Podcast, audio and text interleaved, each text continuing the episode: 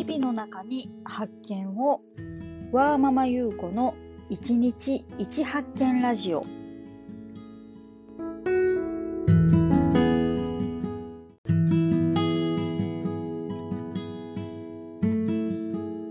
い皆さんこんにちは。いかがお過ごしでしょうか。本日は12月の21日月曜日です。0歳、3歳の子を持つワーキングマザーのゆうこです。えっ、ー、とですね、昨日はまた配信が飛びました。えー、昨日はですね、3歳の息子と2人だけで久々にお出かけをしていました。電車に乗って近くの主要な、えー、新幹線の止まる駅に、えー、行っていまして、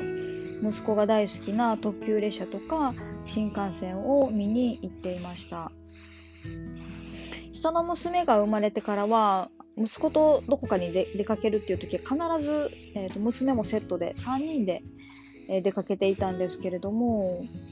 えー、ちょっとですねたまには息子と2人で、え、出かけてみたいなと思ったので下の娘を夫に、え、託して、え、息子と2人で出かけてきました。ね、息子は鉄道が大好きなのであの電車に乗るとですね必ず一番前の車両の運転席のすぐ後ろに行くんですね。はい、で息子の身長だと、えー、線路とか前の景色がうまく見えないので必ず抱っこ抱っこというふうに言います。はい、で電車に乗ってる間はずっと私が抱っこしてたんですけれども何せえー、14キロ近いくなってきましたのでもう重たくて重たくてで家に帰るとくたくたでした、はい、思ってた以上に体力を使ったなと思います、はい。まあ、久々に息子とですね2人で、えー、お出かけができてよかったなと思ってます。たまにあのこれからもしたいなと思ってます。はい。で、えー、本日の一発見なんですけれども、ズバリ、えー、本当の大人は困った時に人に頼ることができるということです。はい。で、えー、これまた何があったんやという話なんですけれども、と先日のワーママハルさんの Voicy のお話の内容が最近私が、えー、考えていることとリンクしましたのでその件でお話をさせていただこうと思います。で、えー、はるさんの Voicy なんですけれども、えー、っと本当の自立というのは何もかも自分でやるのではなく、依存先を複数持つということが本当の自立であるということを、えー、東京大学の教授の方の言葉を引用されてお話をされていました。でその時に、えー、なるほどなと思うと同時に、えー、私もそう思うというふうに思いました。そしてかつ、え、最近とある方から、え、言われた言葉とリンクをしました。で、えーと、それは何かっていうとですねあの下の娘を産んだ産院の、えーと、産後心ケア外来という診療枠で臨床心理士さんとお話しする機会があるんですけれどもその中で、えー、私の悩みといいますか最近思っていることの一つで両親に、えー、頼ることができない頼りたくないんだという話をしました。で、頼りたくないのはですね、なぜかっていうと、まあ、あの、両親と一緒にいると常にモヤモヤし、居心地が悪いっていうか、まあ、モヤモヤするっていうのが一つあるんですけれども、でそれと、あと、えっと、自分の両親のことをですね、毒親、毒親、毒親というふうに言っていてで、その先生にも言っていて、えー、毒親というふうに言うくせに困った時には頼るんかいって周りに思われているんだろうなと。で、えっと、困った時には頼る両親を頼る自分のことが、許せないんですっていう話をして、えーと、したんですね。で、その時に先生は、いやいや、ちゃいますよと。あのー、別にどこ親なんてあの別に言うたらいいですよと。言うていいし、困った時に頼るのも別に問題はないと。で、えー、本当の大人っていうのは、本当に困った時に人に助けを求めたりとか、人を頼ることができる人が本当の大人だと私は思いますよっていうことをおっしゃったんですね。だからこれからも一人で抱えずにあの人を頼りましょうと。決してそれは悪いことではないんです。というふうにおっしゃってました。でそこで私はハッとさせられたんですよね。で、えーと、そのすぐ後にハルさんの Voicy を聞いたんで、えーとまあ、ハルさんは、えーと、両親に頼る云々の話ではなく、えーと、自立っていうのは複数の依存先を作ることが、えー、実は本当の自立なんですよってことをおっしゃっていて、えーと臨床心理の先生は本当の大人は大人っていうのは困った時には、えー、人を頼ることができる。人に助けを求めることができる人が大人だと思うよっていうふうにおっしゃっていて、えーと、全く同じことを言っているっていうわけではないんですけれどもやや、えー、中身が似ているなと思ったので今日お話をさせていただきました。はい。でですね、えっ、ー、と、うん、すごくわかります。わかりますっていうのは、はるさんのお話ですね。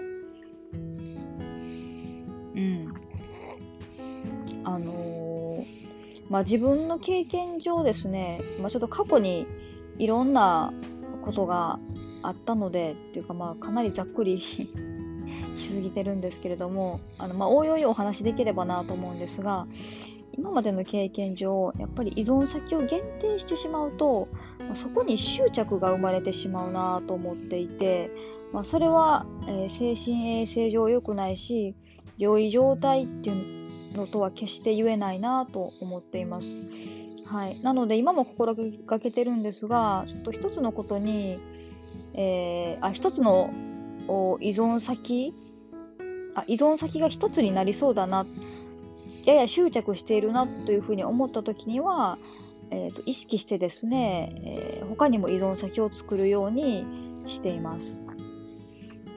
うん、あとはですね、えーと、臨床心理士の先生のお話なんですけれども、あの、そうそう私と私の両親との関係は常に自分の中でせめぎ合いで、えーと、心から尊敬しているっていう気持ちとあとえっ、ー、となんだろうめちゃくちゃ厳しく育てられたんですけれどもあんな育て方をしやがって私の子供には絶対あんな風には育てない。子供をあんな風には育てたくない。子供には同じ思いをさせたくないっていうような気持ちと常にえー、と2つ心の中にあってその2つが常にこうせめぎ合ってるんですよね。そう。常にこうえっとなんだろう。ダブルバインドって言ったらいいのかな。そう。そうなんですよ。尊敬の念とあと親を責める攻撃したい気持ちとと2つあるんですよね。でそれが、まあ、その時々によって、えーと、大きくなったりちっちゃくなったりっていう風にするんですけれども、うん。あのー、うまくその自分の中で共存させるっていうことが大事なんかなと思います。うん。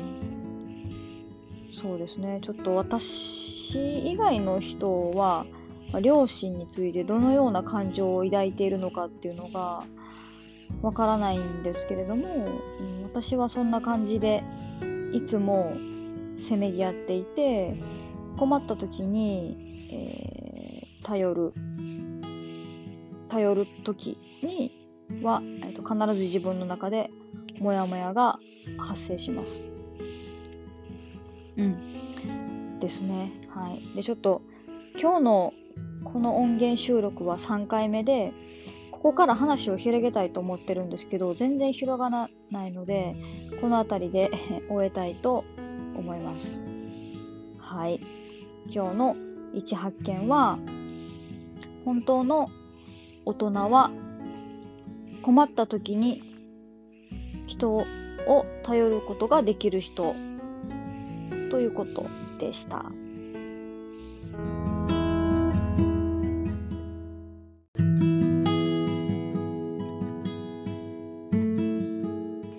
はい、え、っと今日は月曜日で今週からまた1週間が